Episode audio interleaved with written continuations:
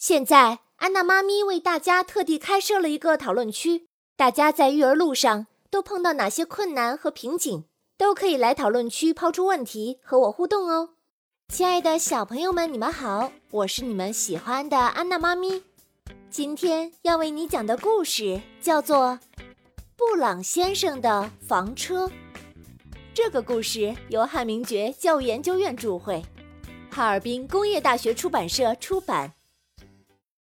布朗先生拥有一辆房车，每个长假期，布朗先生都会开着自己的房车，带着布朗太太去旅行。瞧，他们正在准备一次新的旅行，看他们多么浪漫呀，真令人羡慕。他们的车子慢慢地驶出小镇，一只青蛙跳出来，对着布朗夫妇大喊：“呱呱！”啊，你们好，布朗先生，布朗太太，我看到你们的房车很多次了，这次旅行能带上我吗？布朗先生想了想说：“哦，可以带上你，但你要保证不能够呱呱乱叫。”野兔从草丛里窜出来：“啊，先生，也带上我吧。”布朗先生想了想，说：“那你得保证不到处乱蹦乱跳。”车子行驶到一片小树林，一只猴子跳上了车头，把布朗夫妇吓了一大跳。“呃，布朗先生，布朗先生你好，哦，能够带上我一起吗？”布朗先生想了想，说：“哦，那你得老老实实的，不能捣乱，不能捉弄别人。”正在这个时候，树林里走出一只羚羊。哇，我第一次见到这么酷的房车，也带上我好吗，先生？布朗先生想了想说：“哦，那你要保证你的脚不会乱撞。”猴子和羚羊都上了车，布朗太太心里充满了担忧。可是路上美丽的风景让布朗太太很快就忘记了担忧。一头大象出现在路边。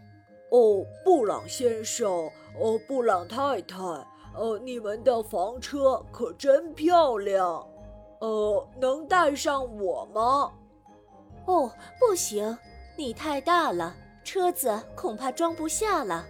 大象继续恳求道：“哦哦，拜托您，哦，想想办法吧。”看着大象乞求的神情。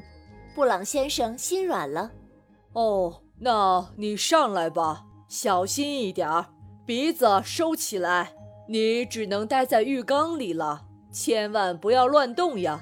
大象上了车，布朗太太充满了忧虑，她担心浴缸可能会破裂。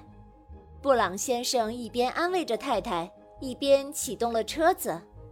车子行驶了一会儿，一只蚊子飞进了车里。青蛙急切地想要抓住它，呱呱地叫个不停。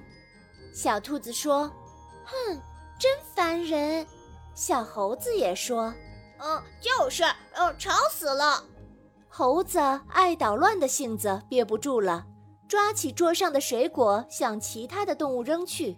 羚羊为了躲避一个苹果，一转头，羊角撞到了玻璃上，玻璃碎了。碎玻璃掉落了下来，大象不得不站了起来。车子随着大象的起身，跟着颤动了两下。而野兔呢，不小心踩掉了浴巾，浴巾恰好落在大象的鼻子上，大象忍不住打了一个巨大的喷嚏。哦哦哦哦去！然后悲剧发生了，这么大一个喷嚏，把房车。给弄散架了。布朗先生听到声音，赶忙停车查看。哦，我的房车呀！你们，你们都对它做了什么呀？我好心让你们乘车，你们却把它给毁了。青蛙、野兔、猴子、羚羊、大象，此时都非常的后悔、内疚。大象上前说道：“哦。”布朗先生，呃，布朗太太，呃，真抱歉，呃呃，请让我们帮您把车子呃修好吧。于是，布朗先生拿出了工具箱，把工具分给每个小动物，大家同心协力，终于在日落前修好了车子。大象还清洗了车身。青蛙、野兔帮忙整理房间，羚羊、猴子采了各种各样美丽的花，放在车子的各个角落。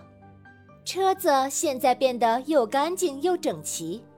布朗夫妇拿出一些点心、水果，还有咖啡，大家围坐在一起，一边吃着东西，一边计划着明天的行程。